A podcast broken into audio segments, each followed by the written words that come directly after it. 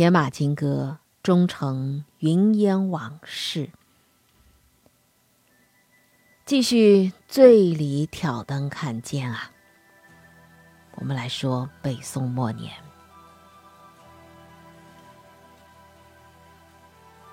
经过将近一年的艰难跋涉，宋徽宗、宋钦宗这两个亡国之君，在金军的押送之下，终于走到了位于阿城的金上京。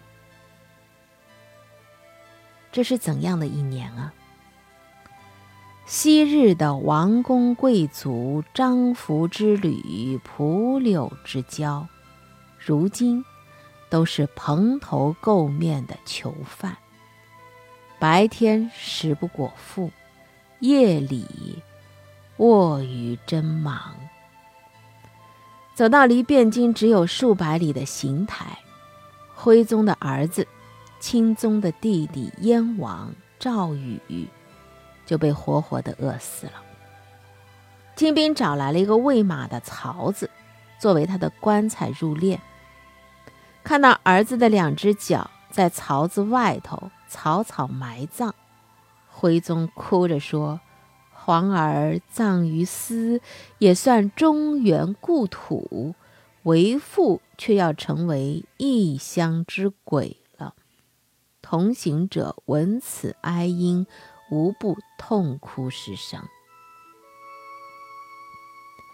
漫漫长途上，徽钦二帝有足够的时间去反省自己的过去。没有了歌舞，没有了蹴鞠，他们的沮丧和痛苦只能通过词作来体现。两人都写过了一首词，词牌《眼儿媚》。徽宗召集眼儿妹是这样写的：“玉京曾忆昔繁华，万里帝王家。琼林玉殿，昭轩闲馆，木裂深爬。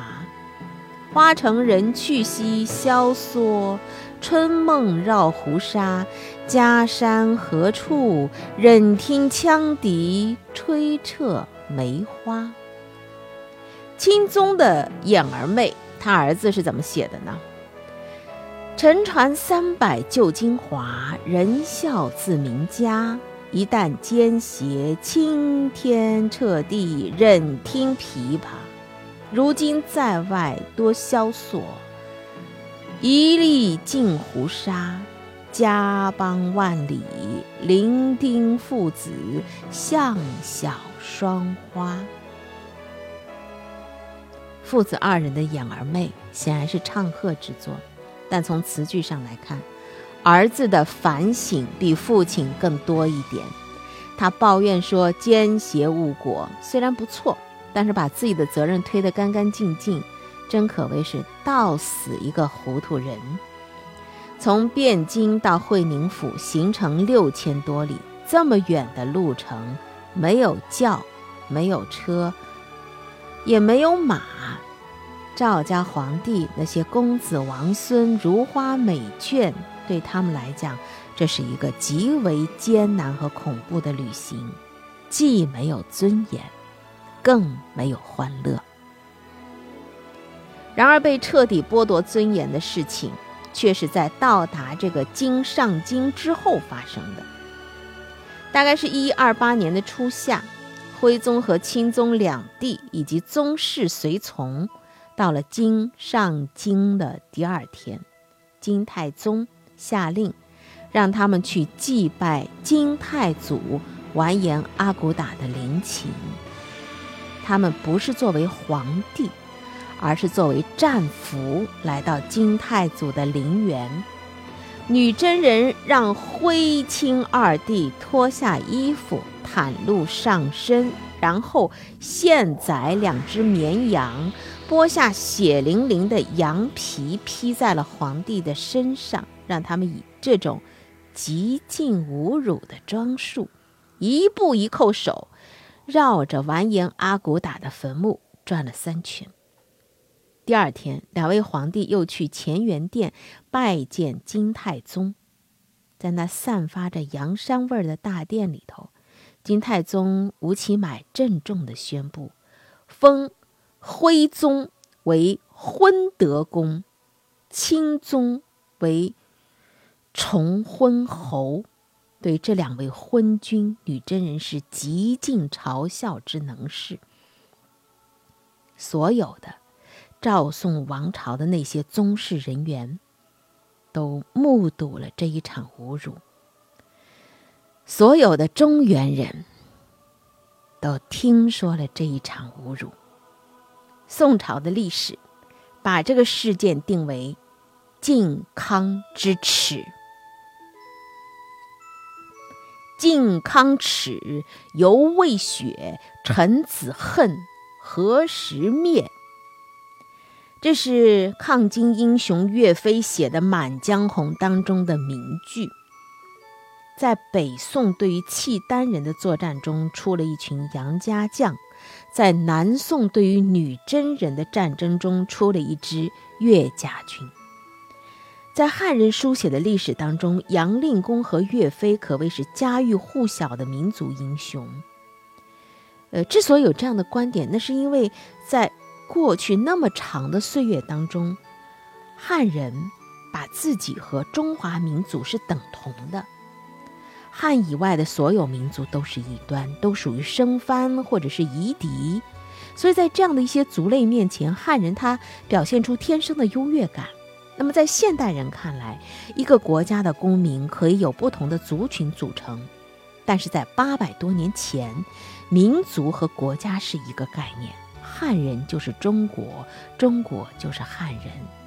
所以，当女真人掳走了徽钦二帝，汉人并不认为这是两个政治集团的角逐，而是当作是乱华的国耻。所以，一二七年之后，靖康耻。成了汉民族的一道无法弥合的伤口，提起这件事，多少人是涕泪横流啊！但是也有人表面痛苦，内心却藏着欢喜。这人是谁呢？赵构。赵构是钦宗的弟弟，赵佶的第九个儿子，人称九殿下，后来封为康王。当二弟被掠走之后的一个月，就是一一二七年的五月初一，赵构在现在的河南省商丘继位，史称宋高宗。赵构跟他的父亲和哥哥相比，他的恐金症是有过之而不及的。他曾经一度任命李纲为宰相，让他拯救国难。和大金国作战，但是几个月之后，他又转而重用投降派汪伯言、黄潜善之流，让他们代表南宋小政权和大金国然和。他向金军统帅完颜宗翰开出的求和条件是什么呢？以黄河为界，宋与金隔河分治。并且主动下令，让还在河北等地坚持抗金的将士南撤，把多个州郡的大片土地拱手让给大金。这个时候的大金雄心早已越过黄河，完颜宗是想取代赵宋成为中国的主宰。一二七年的十二月，金太宗下令第三次出兵攻打宋朝。带着前两次胜利的余威，金兵扩充的是很快，短短十二年间，数千个游骑扩充为八十万兵马，士气高昂，可以说是当时世界上一支最有攻击力的部队了。这一次金兵是分三路南下，东路军完颜宗普和完颜宗弼，也就是金兀术来统帅的，燕京经沧州抢渡黄河。进击山东，这是东路军；中路军呢，由完颜宗翰率领，从云中下太行，由河阳越过黄河，直入河南；西路军在完颜娄氏带领之下，由同州，就是现在的陕西大荔，取到关中，兵逼陕西。面对八十万的虎狼之师，赵构害怕呀，害怕像他的父亲跟哥哥一样，连忙携百官逃到扬州。在这座纸醉金迷的城市里住了不到一年，又因为这个地方离中原的战场太近，再次下令把行宫迁到杭州。从此，赵构永久放弃汴京，把南宋的都城建在了杭州。关于杭州，我们有太多太多的话题了。江浙地区历来是人文渊薮之地，温柔富贵之乡。自古就有“上有天堂，下有苏杭”的说法。无论将生活的舒适度分成多少个指数，在漫长的历史过程当中，苏州和杭州都是名列榜首的。珠玑罗绮，美女珍秀，丝竹弦管，湖光山色，这些应接不暇的诱惑。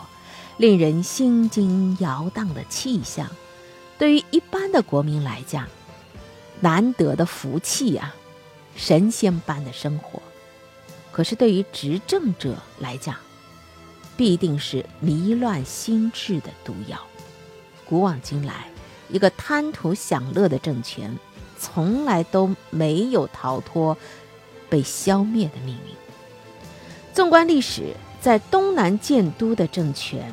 在南宋之前，有梁、陈、南唐，都是短命的，因为就是这一块高于之地，有天堂之称，会不知不觉地让人放弃忧患，而且熏染出执政者的脂粉气，不会磨砺出他们的英雄气。赵构从到杭州的第一天，就注定了。南宋要被消灭的命运。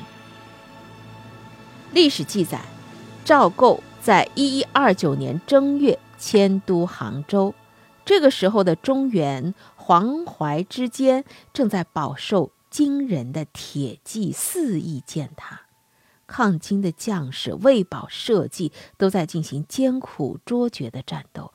而赵构在这国家面临生死存亡的关头，仍然没有最起码的危机意识。控制他大脑神经的，依然是享乐这两个字。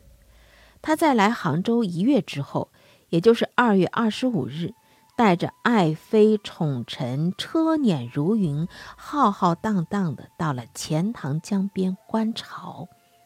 面对这一帮昏君庸臣。一位诗人叫林升，他写下了诗句，颇有沉痛之感。山外青山楼外楼，西湖歌舞几时休？暖风熏得游人醉，只把杭州作汴州。